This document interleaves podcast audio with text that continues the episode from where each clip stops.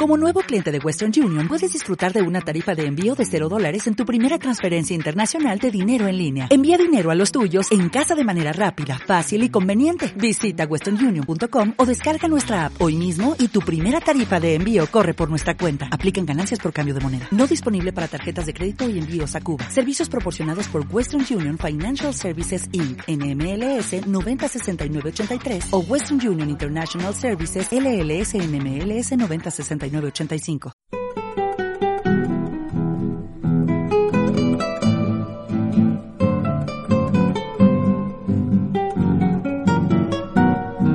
Radio Universidad presenta Mis lecturas por la radio.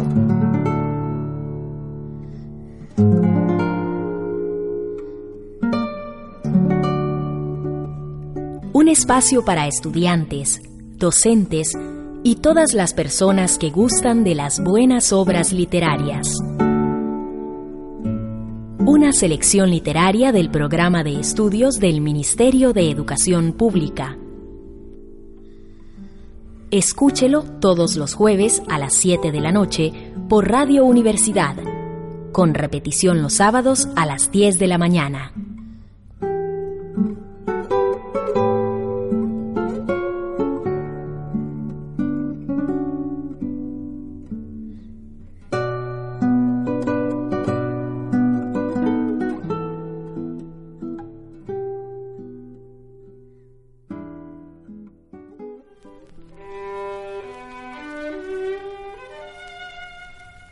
A la vuelta de la esquina. De Julieta Pinto.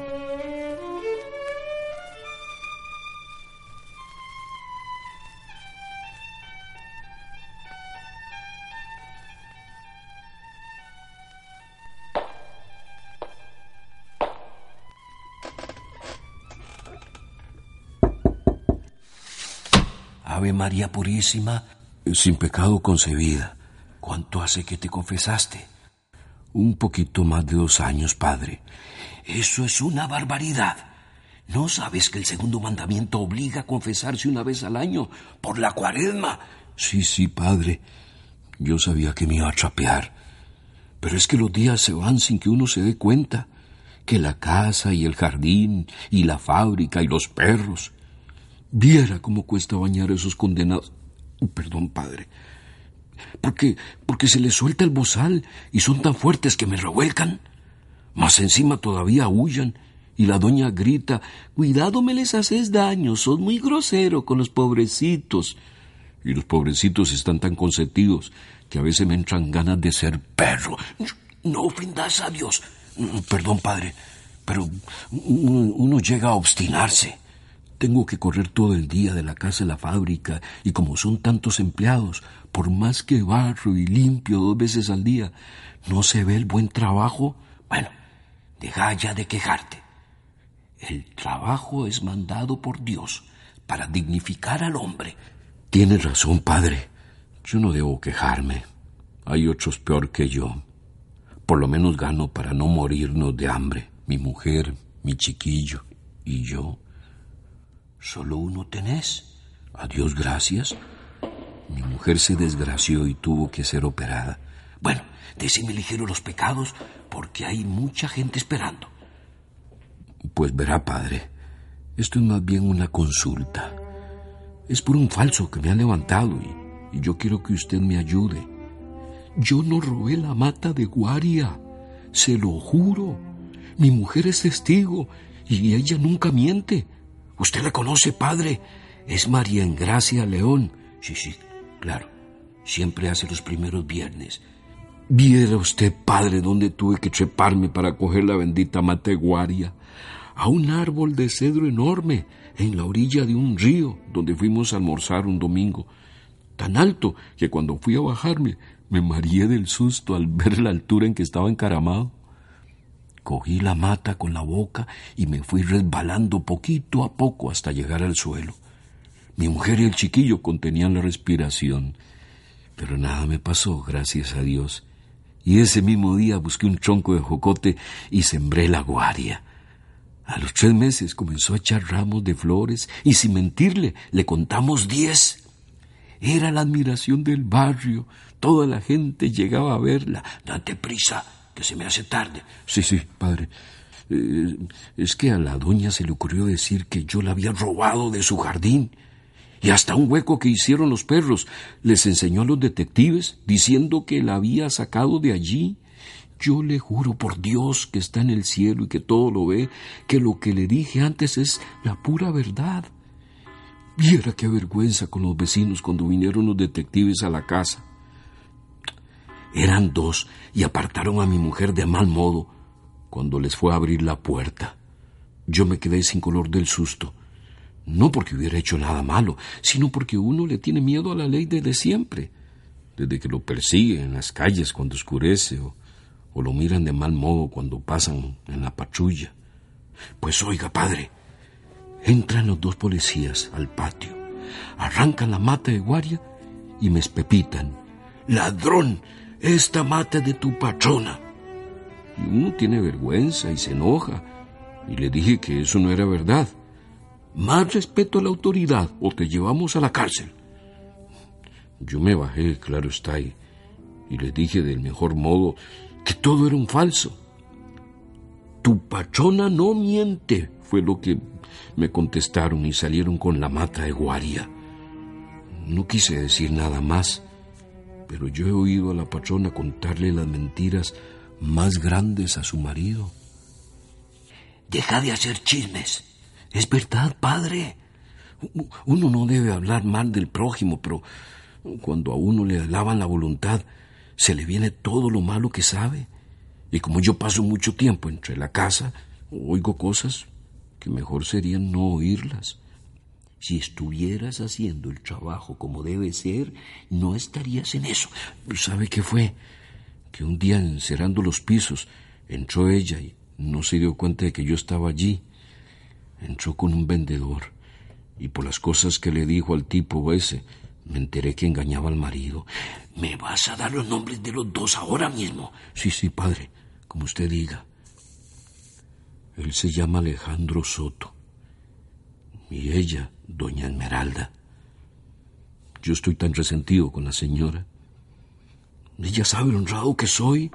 Deja las sortijas y los aretes en el tocador y yo nunca cojo nada. Más bien un día le encontré un anillo que se le había resbalado por detrás de la cama y decir ahora que me robé una mata de guaria. Y toda la mala suerte me vino desde que entré al sindicato. Nadie me tenía. Pero un día que yo estaba limpiando la fábrica llegó Luis, un muchacho muy bueno, tanto que no le gusta que le digamos don, aunque anda con saco y corbata. Un día nos invitó a tomar café, a mí y a varios empleados.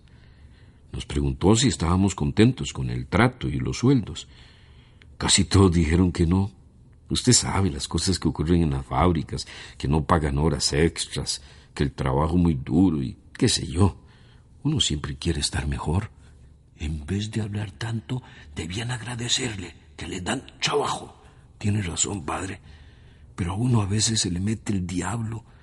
Más cuando oye que si se organiza, se pueden exigir más cosas. Puros cuentos para embaucarlos.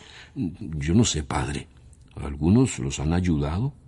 A Isaac Fuentes le consiguieron unas vacaciones pagadas por primera vez en seis años que tenía de trabajar en la fábrica. Si se acerca a mí, se las consigo. Lo que pasa es que ustedes han abandonado la iglesia por andar en malas juntas. No, padre, no, no. Luis es muy bueno y tiene un modo de hablar tan bonito, tan claro, que uno lo entiende perfectamente. Lo malo es que a mí se me enredan las cosas y cuando quiero repetir lo que él dice, no puedo. Muchas palabras bonitas que lo único que hacen es sembrar el descontento e impulsarlos a la huelga. Y allí sí que todos pierden. Padre, nosotros estamos en huelga. Se me puso partida de ignorantes que los agarran de majes los hombres como Luis para conseguir ellos puestos mejores en los sindicatos. A mi mujer nunca le ha gustado que yo me meta en eso.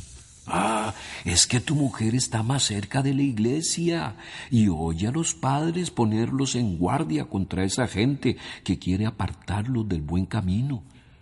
Y ¿Qué hago ahora, padre?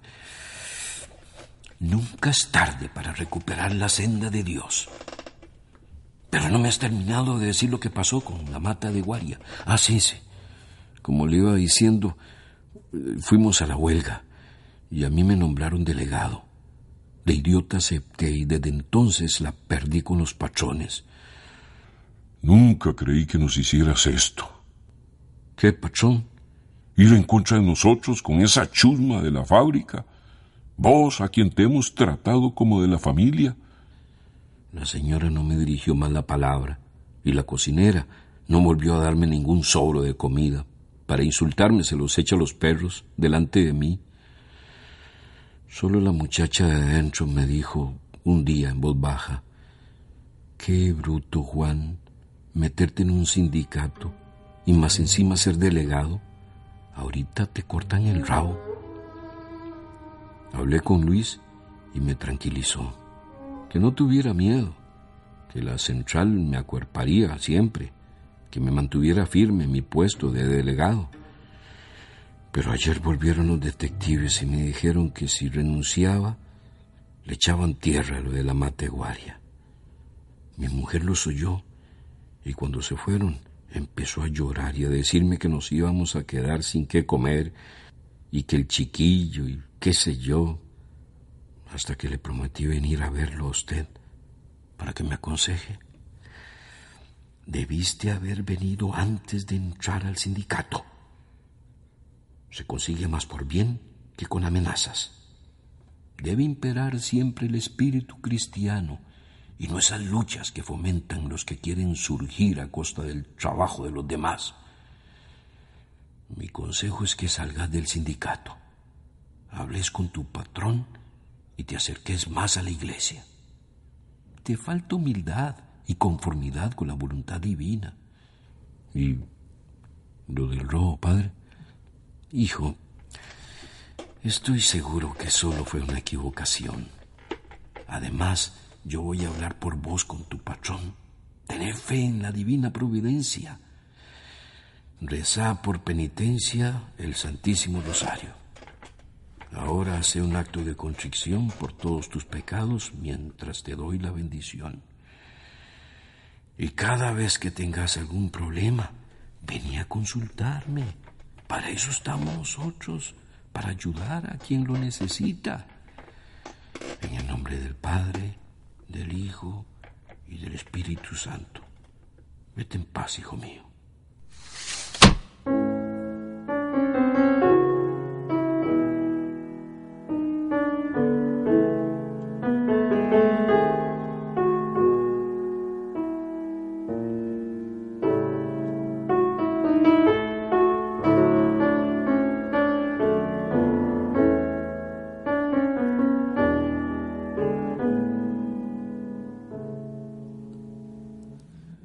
Las cinco de la tarde y solamente con cuatro colones en la bolsa.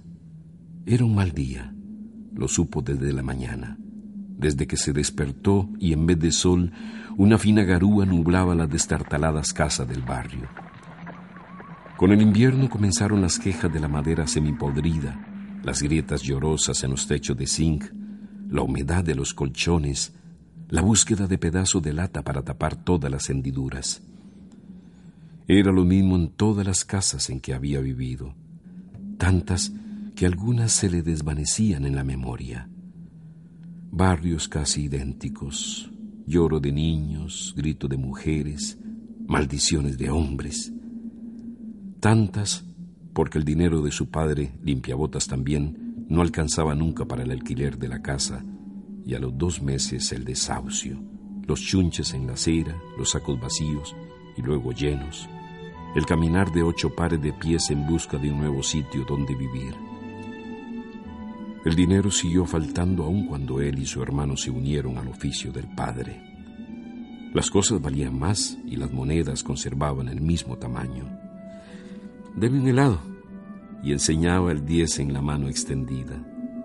Ahora valen una peseta y él contemplaba su moneda pequeña esperando que creciera de acuerdo con el tono de voz que demandaba otra más grande. Se le puso atrás a un señor con los zapatos llenos de polvo. Le limpio, don. Unos zapatos bien chaineaditos. Solo por un colón. Y le quedan como nuevos. Los pasos apresurados se retiraron y la figura alta no movió los labios ni para decir un no que le haría bajar la cabeza y comenzar a reconocer las aceras. Las mismas que desde los cinco a los diez años recorriera pidiendo limosna. Conocía las grietas en el cemento que a veces le daban la sorpresa de una moneda, las piedras irregulares que le producían cosquillas en las plantas del pie, el mosaico resbaloso y liso que en el invierno se volvía su enemigo. Las gradas del caño eran diferentes en cada esquina y se había carcajeado del tropezón de un anciano o de una mujer apresurada. Sabía de los puestos ambulantes donde la pereza del mediodía dejaba la posibilidad de robar una manzana o un puñado de mamones sin que nadie se diera cuenta. Conocía las vidrieras con dulces y pasteles y aunque volviera la cabeza a otro lado, eran adivinados por su estómago en un concierto de ruidos extraños. Siguió caminando hasta llegar a una soda. Era uno de los lugares favoritos de los gringos y con un Mr. Mr. Shine Shoes se podían hacer varios colones. Pero hoy estaba vacía. No había duda de que era un mal día. Tal vez en el ministerio. Era la hora de salida y tenía varios amigos. Lo malo es que solo cuando iban a ver a la novia querían limpiarse los zapatos. Los vio salir apresurados. No, otro día, hoy no hay gurbia. Vení mañana. Hoy me espera la vieja y no puedo atrasarme ni un minuto. Ah, no fregues, ando apurado. ¿Y si se atrevía a ir al Parque Central? Allí los hombres sentados en las bancas, con caras aburridas, colocaban los pies sobre el cajón y con un dale viaje que oía como la más linda música, como aquella que escuchaba cuando no había ningún tombo cerca, con ese circule, circule que lo obligaba a separarse de la puerta del negocio de discos y a caminar otra vez por las calles con la música perdiéndose a lo lejos. Pero el Parque Central era un lugar peligroso. Los matones aparecían cuando menos se esperaba, y entre dos o tres le quitaban todo el dinero. Huevón, te metiste en nuestro campo, ahora paga. Como que todos los sitios eran su campo. El parque, la soda, las esquinas más concurridas. Paga el derecho y no te haremos nada. Y el derecho era un colón al día. Podría ir hasta allá si su hermano estuviera cerca, pero no lo había visto hoy. Aún se relamía cuando recordaba la cateada que le dio a los mamulones que lo tenían contra la pared. Qué orgulloso se sintió de su agilidad y brazos fuertes. Los suyos eran tan delgados que a veces prefería pasar calor con la suéter verde que le habían regalado que ponerse una camisa de manga corta. Decía a su hermano que cuando fuera donde las putas se pondría fuerte y gordo. Él les tenía pereza y un poco de miedo un día entró en una casa de esas para ver cómo era, y la muchacha le tocaban el pelo, le acariciaban la cara, le decían cosas, se reían a carcajadas, y él salió muy enojado. No tenés edad todavía, dijo el hermano, y mientras tanto sus bracillos seguían cubiertos por la lana verde.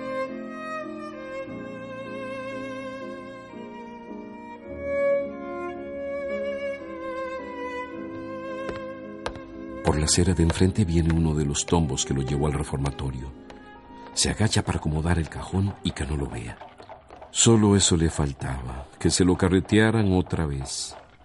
Una más y te metemos un año, le habían dicho, y él prometió cuidarse.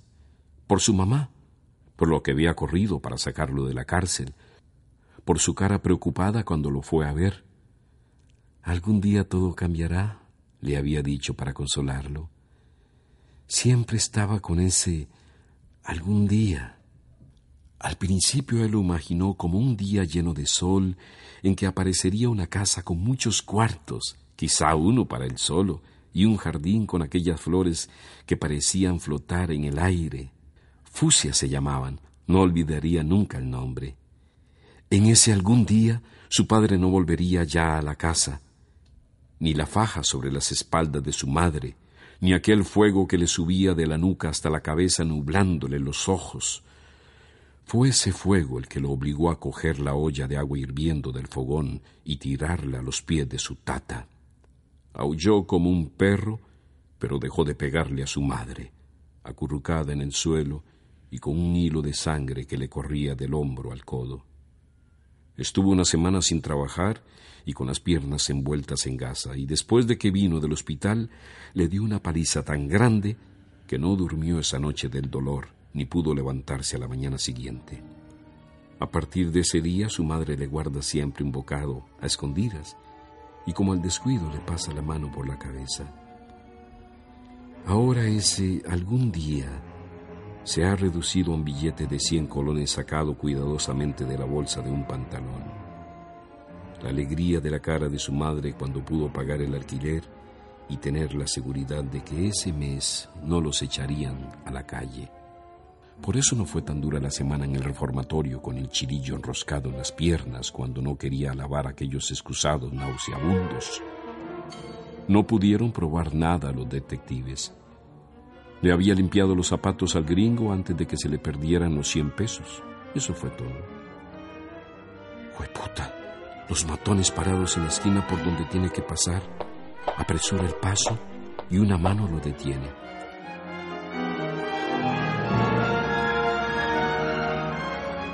Necesito que me limpie los zapatos bien ligero. ¡Qué salvada! Por lo menos otro peso antes de que se meta el sol. Pone el cajón a la orilla de la acera y el señor coloca el pie derecho. Comienza la tarea. Dos toques de betún, cepillo. Otros dos toques y la franela para el brillo. Siente los ojos de los matones en la espalda. Los cuchicheos furiosos porque les quitó el cliente. Comienza a calcular por cuál calle puede escapar rápidamente. Por la avenida central, no hay duda. Está repleta de gente y como él es pequeño y delgado, le es fácil escurrirse entre la multitud.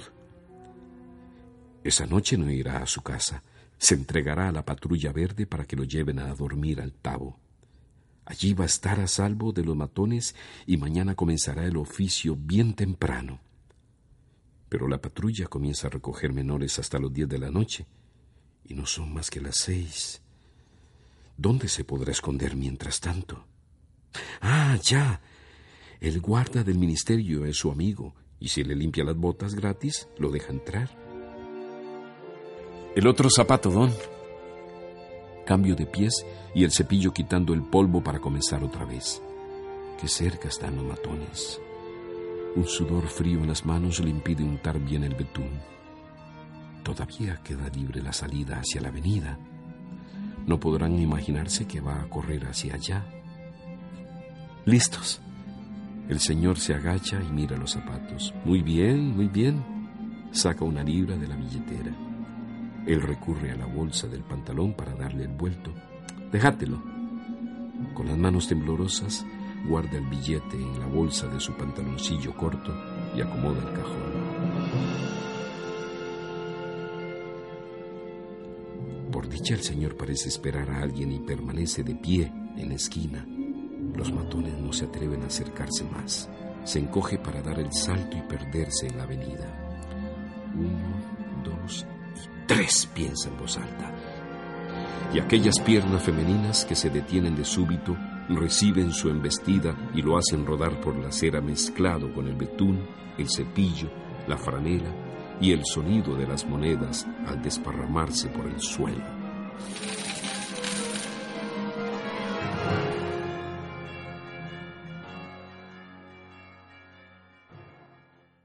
Mis lecturas por la radio.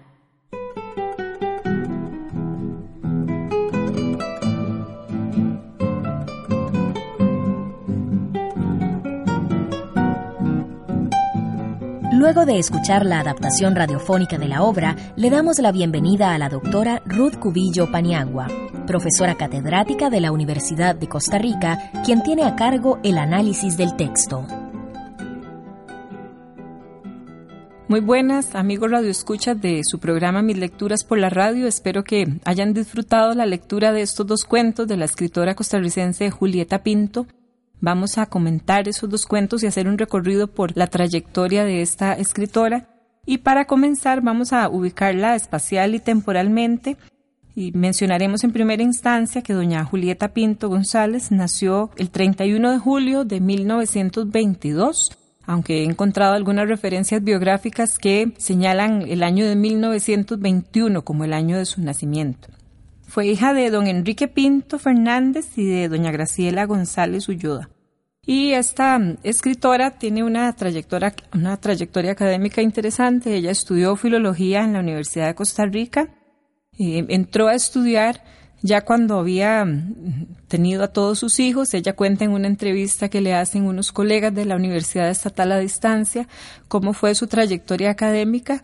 Cuenta que tuvo un primer matrimonio con un hombre que era bastante tradicional y conservador y que eso le impidió acercarse al mundo académico y literario que ella lo que ella que era lo que ella realmente quería de manera que cerca de los 40 años ella entró a la universidad eh, a estudiar esta carrera de filología española y tuvo la grandísima suerte de encontrarse con un excelente profesor que fue don Isaac Felipe Azufeifa, que no solo fue su profesor en estudios generales, sino que además fue su mentor literario, porque fue gracias a él, como ella relata, que decidió comenzar a incursionar en el mundo de la literatura. Él le pidió que escribiera y le llevara los cuentos que tenía escritos y que estaba trabajando en ese momento. Y así fue como ella comenzó a escribir textos de ficción y a publicarlos. Y a partir de ese momento no ha dejado de publicar. Esto quiere decir que tiene casi 50 años de estar produciendo literatura y de estar aportando a la literatura nacional con sus publicaciones. Además de haber estudiado filología en esta universidad, Doña Julieta luego se va a Francia, donde hace un posgrado en Sociología de la Literatura, y luego cuando regresa a Costa Rica tiene varios cargos públicos importantes, porque esta es otra faceta de su vida que me parece relevante mencionar. Ella mm, participó en algunas instituciones eh, que muy reconocidas como el Patronato Nacional de la Infancia, el IMAS, eh, y en esto me parece necesario indicar que son dos instituciones de eh, bien social, o sea, dos instituciones pertenecientes al sector social que tratan de ayudar a las personas, en, un caso a los niños y en otro caso a las personas de menores ingresos económicos. Y a ella le interesa particularmente trabajar con estas personas que están en situaciones de riesgo o desventaja social. Por eso no es casual que haya sido en esos lugares donde fungió eh, como funcionaria pública pero también fue directora de la Escuela de Literatura y Ciencias del Lenguaje de la Universidad Nacional en Heredia. Ahí mm, ayudó mm, a, consolidar esta escuela de literatura que surgió en la recién fundada Universidad Nacional en los 70. Ella cuenta también en esta entrevista que mencionábamos cómo ayudó a, organizar eh, administrativamente esta nueva escuela y finalmente vamos a mencionar que en el año 1992 ingresó como miembro de número a la Academia Costarricense de la Lengua. Ahí ocupa la silla N. Eh, algunos premios que ha recibido doña Julieta, que también me parece importante señalar. En el año 1969 obtuvo el Premio Nacional Aquileo J. Echeverría en novela por su primera novela que ahorita vamos a comentar brevemente, que se llama La estación que sigue al verano. En 1970 y en 1993 obtuvo ese mismo premio, el Aquileo Echeverría, esta vez en cuento, y en el año 1996 le fue concedido el premio Magón, que es el reconocimiento más alto en, en el ámbito cultural que se otorga en este país. Sus publicaciones, entonces, pues vamos a mencionar primero la prosa. Ella se ha destacado básicamente como prosista, de hecho, tiene varias novelas, eh, ya mencionamos la primera, La estación que sigue al verano, que es del año 69. Tiene también El sermón de lo cotidiano del año 77, El eco de los pasos del año 79, Entre el sol y la neblina del año 86, Tierra de espejismos del 91 el despertar de Lázaro del 94 y El laberinto de los recuerdos del 2011, que es una novela bastante autobiográfica. Hay otras novelas que no he mencionado, pero que también si se consulta su bibliografía, que es fácilmente eh, ubicable en Internet, las pueden obtener. En cuento tiene Cuentos de la Tierra del año 63. Este cuentario fue el que ella comenzó a, a llevarle por entregas, por decirlo así, a don Isaac Felipe, que luego se publicó ya como, como un libro, como un libro de cuentos en el año 63, como les digo. Los Marginados, que es de 1970, David, que son cuentos infantiles del año 73, A la vuelta de la esquina, que es el cuentario que nosotros vamos a comentar, aunque sea fragmentariamente el día de hoy, y que es el que se ha incluido en el corpus de lecturas del Ministerio de Educación Pública. También tiene Si se oyera el silencio del año 76, La lagartija de la panza color musgo del año 86, Historia de Navidad del 88, Detrás del espejo del año 2000, El niño que vivía en dos casas del 2002 y Pisco del año 2009. Y en poesía tiene básicamente tres textos que podemos mencionar. David, que es el primero del año 77, Abrir los ojos del 82 y El lenguaje de la lluvia del año 2001 pero ella también ha publicado crítica literaria, ensayo literario en diversas revistas especializadas. Sin embargo, como sabemos, hoy nos vamos a, centrar en este aporte desde la prosa que ha realizado doña Julieta a nuestra literatura. Antes de entrar a analizar en detalle los cuentos que acabamos de escuchar, vamos a hacer un brevísimo recorrido por algunas de las novelas mm, más importantes que ha publicado doña Julieta, con el fin de que conozcamos un poco las temáticas a las que ella se aboca también invitarlos a, la lectura no solo de, de esta colección de cuentos, sino de toda su narrativa en general. La primera que vamos a comentar es La estación que sigue al verano, que es en orden cronológico la primera que ella publicó, ya dijimos que en el año 69, y esta novela pues es una novela citadina, se desarrolla en la ciudad, presenta una situación bien interesante porque nos habla de dos triángulos amorosos, Podríamos decir que es un relato que trata de profundizar en la psicología de los personajes porque lo que hace es plantearnos a los lectores lo que pasa en un matrimonio cuando pasa el tiempo y la pareja comienza a separarse y a tener otros intereses. Eh, está este matrimonio ya en el otoño, es decir, en la estación que sigue al verano. Y esta pareja ya se encuentra en este espacio, eh, en el otoño de sus vidas, pero eh, hay unas huellas psicológicas muy profundas que han quedado en, estas personas después de tantos años de matrimonio, después de una vida social muy intensa, porque se trata de una pareja que tiene una situación social acomodada, eh, o sea, que tienen dinero, que tienen una situación social ahí como, digamos, ventajosa, y entonces en este momento, eh, a pesar de que finalmente se trata de un conflicto individual, ella lo ubica, la autora, la narradora, lo ubica en, la perspectiva de estos dos triángulos amorosos que se dan, como les decía, por la siguiente razón. Tenemos a dos personajes de clase media que son Julieta y Esteban. Julieta se convierte en la amante de este señor, de la pareja, del matrimonio del que estábamos hablando, que está ya en la edad otoñal, y Esteban se convierte en el amante de la esposa. Así que se se, trazan efectivamente dos triángulos amorosos. Julieta es una campesina que tiene la posibilidad de estudiar con muchas complicaciones, pero finalmente se hace secretaria y va a trabajar a la oficina del esposo de la señora. Curiosamente, ni el esposo de la señora ni la señora tienen nombre en la novela. Los que sí tienen nombre son los amantes, Julieta y Esteban. Julieta entonces se convierte en ese elemento, ¿verdad?, que va a separar o a distanciar a este matrimonio que podríamos calificar como un matrimonio burgués.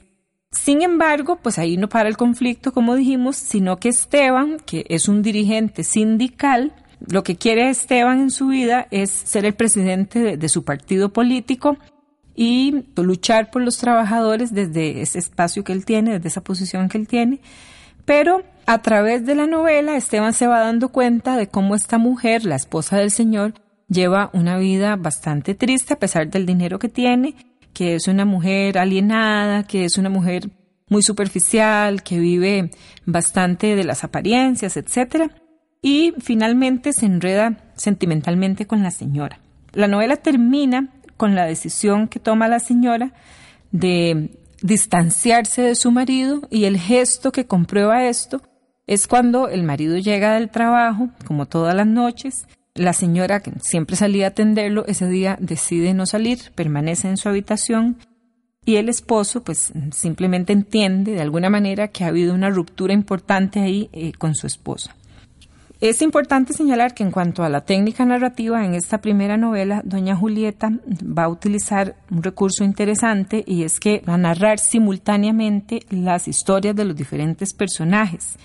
Lo que hace es ir metiendo retazos del pasado ir teniendo pequeñas incursiones con recuerdos del pasado y esto nos permite a nosotros como lectores ir tejiendo la historia a la par que la vamos leyendo. Es un recurso interesante, aunque la novela siempre se mantiene bastante lineal a partir de este recurso, pero para la época en la que fue escrita, que es 1969, es un recurso técnico interesante que es necesario mencionar. Así que bueno, esta es la primera novela que escribe doña Julieta. Voy a mencionar la segunda, que es el Sermón de lo Cotidiano del año 1977. Mm, la menciono porque aquí toca un tema bastante importante, que es un tema todavía eh, interesante, que nos sigue generando mucho debate, y es el tema del celibato sacerdotal. Realmente la trama de la novela es sencilla, eh, porque se trata de un joven al que su madre le exige que se haga sacerdote, Mm, lo obliga, digamos, a ser cura, a pesar de que él no tenía esa vocación. Y entonces, en toda la novela se trata de ese conflicto personal que vive este niño, este joven, este muchacho, eh, por ser alguien que él no quiere ser, por dedicarse a una vida eh, a la que él no se quiere dedicar, con el agravante de que por el hecho de ser sacerdote no tiene el permiso, diríamos así, para tener una vida sexual plena, lo cual complica aún más la, vida de este personaje. Él, es un hombre apasionado al que le gustan las mujeres y él quisiera tener otro tipo de, vida, ¿verdad? Pero, como decíamos, el tema del celibato le impide realizar esto. Diríamos que hay en la novela toda una reflexión acerca del poder que tiene la madre en una familia. Ese, poder como matriarcal que viene de, ahí mm, y que en este caso sucede eh, en la vida, incide fuertemente en la vida de este individuo eh, al punto de que lo obliga a tomar una ruta que no es la deseada. Esta novela, como les digo, que es del año 77, me parece que toca un tema que sigue siendo muy relevante. Ahora, se, que se podría haber profundizado más eh, en, el tema y demás, sí, pero yo pienso que la perspectiva que ella quiere darnos como autora es eh, la perspectiva del, del, individuo que está viviendo ese problema, o sea, qué siente él, qué piensa, qué espera de la vida y cuáles son los resultados que obtiene finalmente después de vivir eh, en esta vida así de, imposición matriarcal, ¿verdad? Que es un tema, esto de la imposición de la madre a los hijos, que está también presente en otras, eh, en otras novelas, cuentos y obras de teatro costarricenses. Pienso en un caso particular, que es la obra de teatro de Daniel Gallegos, que se llama La Casa, eh, que también tiene una referencia importante a este tema de la, de la imposición materna. Bueno, vamos a brincar un poco en el tiempo porque ahora les voy a mencionar la mm, otra novela de Doña Julieta que se llama El despertar de Lázaro, que es una novela bastante diferente de estas otras que he mencionado y es de 1994. Esta novela, El despertar de Lázaro, toma eh, como motivo un pasaje de la Biblia, que es la resurrección de Lázaro. Yo creo que todos tenemos esta referencia eh, presente, ¿verdad? Cuando Lázaro muere, la familia de él va a buscar a Jesús para que obre un milagro, Jesús decide eh, que sí, que lo va a resucitar y Lázaro vuelve a la vida. Bueno, este motivo religioso bíblico lo retoma doña Julieta en esta novela para hablarnos de todo lo que le sucede a Lázaro, hipotéticamente, ¿verdad? Desde la perspectiva del narrador, eh, una vez que ha resucitado. Este Lázaro que tenemos aquí narra en un presente narrativo, tiene un, presente narrativo. Después de haber sido resucitado, entonces va recordando episodios de su vida anterior y los va comparando con lo que le sucede en el presente. Pero Lázaro hace una reflexión bien interesante de su vida después de resucitar, de su relación con Jesús, de su relación con Judas, etc. Eh, y llega incluso a cuestionarle a Jesús el porqué de su resurrección. O sea, casi que Lázaro llega a decirle, pero ¿por qué me hiciste esto? O sea, ¿por qué me, me, obligaste a volver a la vida? Mira, si tal vez yo no quería. O sea, hay, hay toda una reflexión bien, bien interesante. Eh, y, y, a Lázaro lo que le interesa finalmente es saber, dilucidar, estar seguro, ¿verdad? O resolver una gran duda que él tiene. Y esta gran duda es el tema de la voluntad, o sea, hasta dónde el ser humano puede efectivamente mm, llevar a cabo su voluntad o depende de un destino previamente trazado o de una voluntad superior, como en este caso la voluntad divina. En este caso, Lázaro también le va a cuestionar a Jesús su misma muerte, ¿verdad? O sea, el, el, hecho de que Jesús tenga que morir por la humanidad por decisión de su padre es algo que Lázaro llega a cuestionar también en esta novela. Entonces hay muchas eh, preguntas que quedan sin resolver porque efectivamente no todas se resuelven, pero sí se plantean de una manera muy atinada, diría yo. Esta es una novela que tiene una profundidad mucho mayor que las anteriores en cuanto al análisis psicológico que se hace de, los personajes y desde los puntos de vista de cada uno de esos personajes se aporta al texto. Y sí siento yo que hay un, un avance, una diferencia muy radical, muy evidente, entre este narrador del despertar de Lázaro y el narrador de, por ejemplo, la estación que sigue al verano. Bueno, vamos ahora a centrarnos en los cuentos eh, que escuchamos hace un rato, porque me interesa pues, reflexionar un poco en torno a ellos. Mm, como les digo, los invito a leer el resto de la narrativa de Doña Julieta porque es bastante interesante y aquí, bueno, pues, por motivos de tiempo no podemos comentar todas las novelas como hubiéramos querido. Pero vamos entonces a hablar de Me acuso padre. Me acuso padre es el texto mm, que se refiere, es un, cuento pequeñito que se refiere a un individuo que claramente se ubica en la clase baja de la sociedad, es un individuo que mm, tiene un trabajo bastante inestable, precario, y que tiene una relación con este sacerdote al cual él acude a confesarse, diríamos, a contarle sus, sus penas, sus culpas. Pero lo que sucede es algo bien interesante porque este individuo que efectivamente no ha cometido este pecado del cual se le acusa, que concretamente se trata de haber robado en la casa de su patrona, necesita decirle al padre que le ayude porque está siendo acusado por algo que él no realizó. Contrario a lo que uno podría esperar, uno como lector, el padre le dice que puede ser que la señora tenga razón, o sea, el padre empieza a utilizar un razonamiento para inculpar a este individuo que está segurísimo de no haber cometido ese pecado, o sea, de no ser ladrón. El problema, ¿verdad? En este caso es que la autoridad religiosa del cura se impone sobre este otro eh, personaje, ¿verdad? Y llega un punto en el que él acepta haber, eh, casi que haber cometido eh, el pecado que realmente no cometió. De hecho, es impresionante cuando el hombre le, le, va tejiendo toda una argumentación, ¿verdad? El sacerdote le va tejiendo toda una argumentación para decirle eh, que efectivamente él necesita ser más humilde y que tal vez él no es lo suficientemente humilde que por eso no reconoce su culpa. y le dice incluso, es que te falta humildad, te falta conformidad con la voluntad divina y el otro casi que lo que le quiere decir es, bueno, mire, yo soy pobre, pero soy honrado. Y claro, el, cura le dice, bueno, cuando el, fulano le pregunta, padre, ¿y lo del robo qué va a pasar? O sea, yo no quiero culparme por algo que no cometí.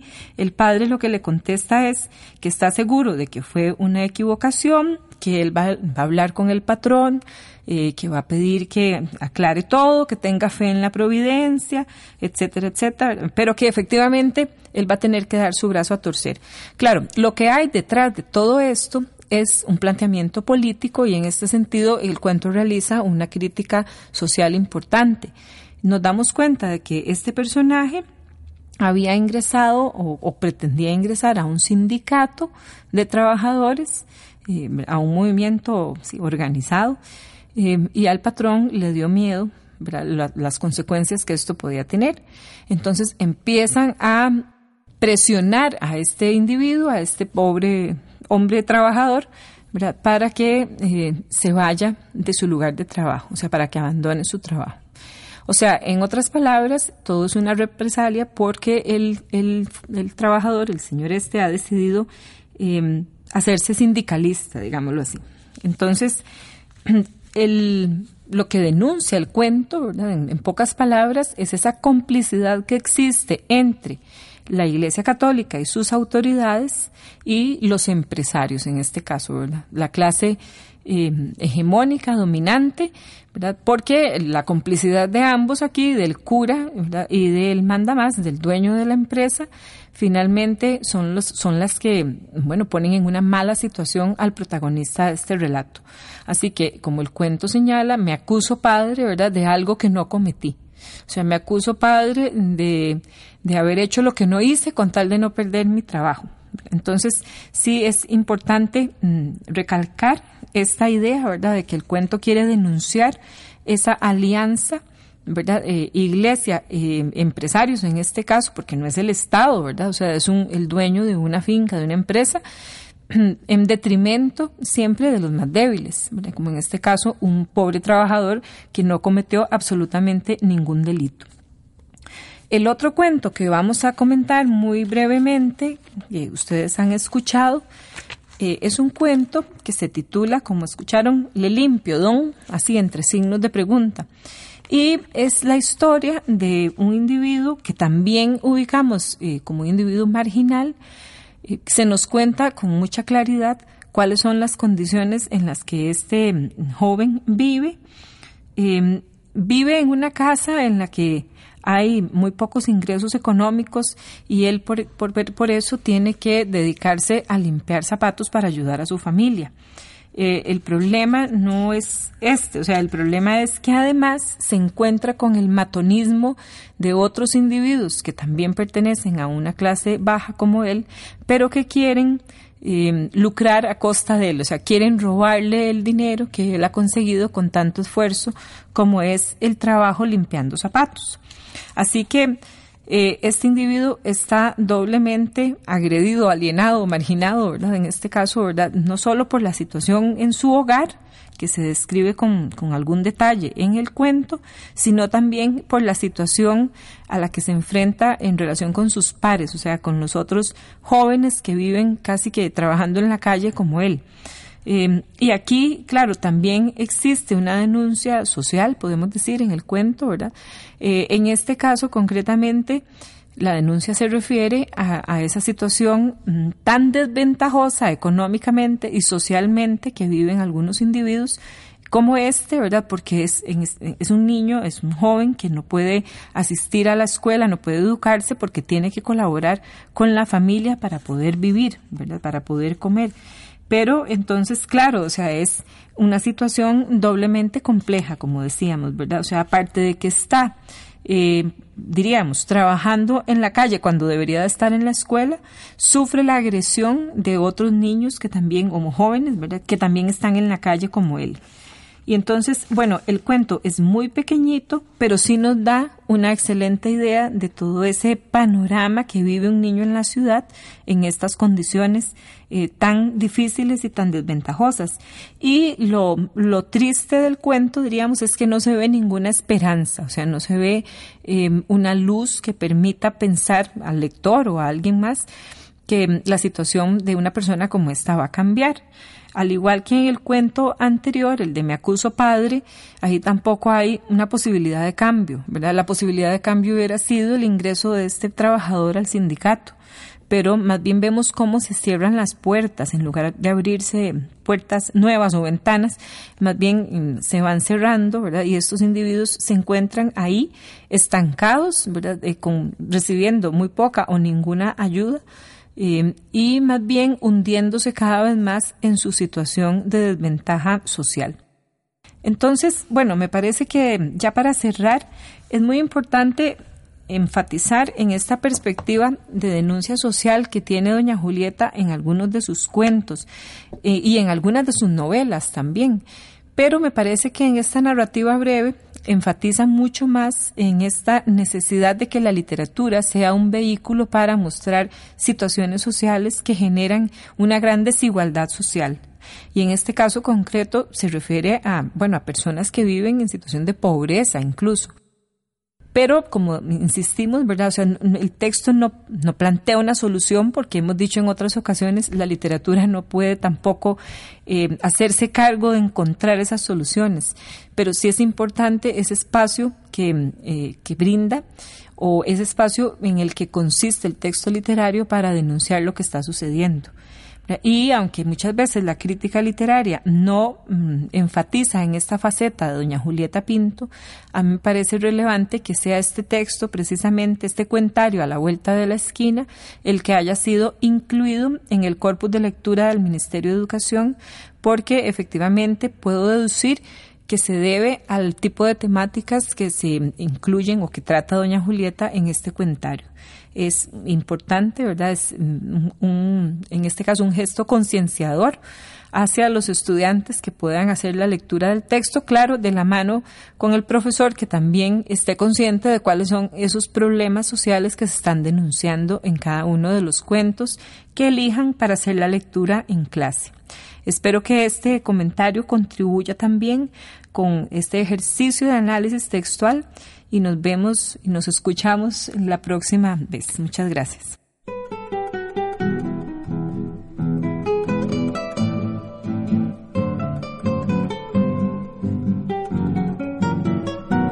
Radio Universidad de Costa Rica presentó Mis lecturas por la radio.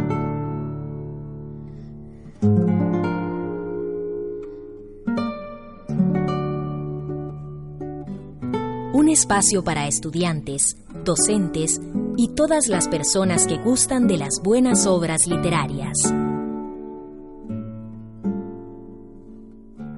Una selección literaria del programa de estudios del Ministerio de Educación Pública.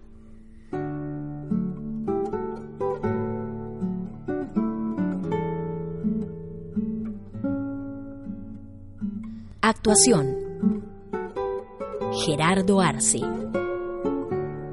Selección y comentarios de textos, Ruth Cubillo. Producción general, Ruth Cubillo y Fernando Mora. Grabación, edición y musicalización, Fernando Mora.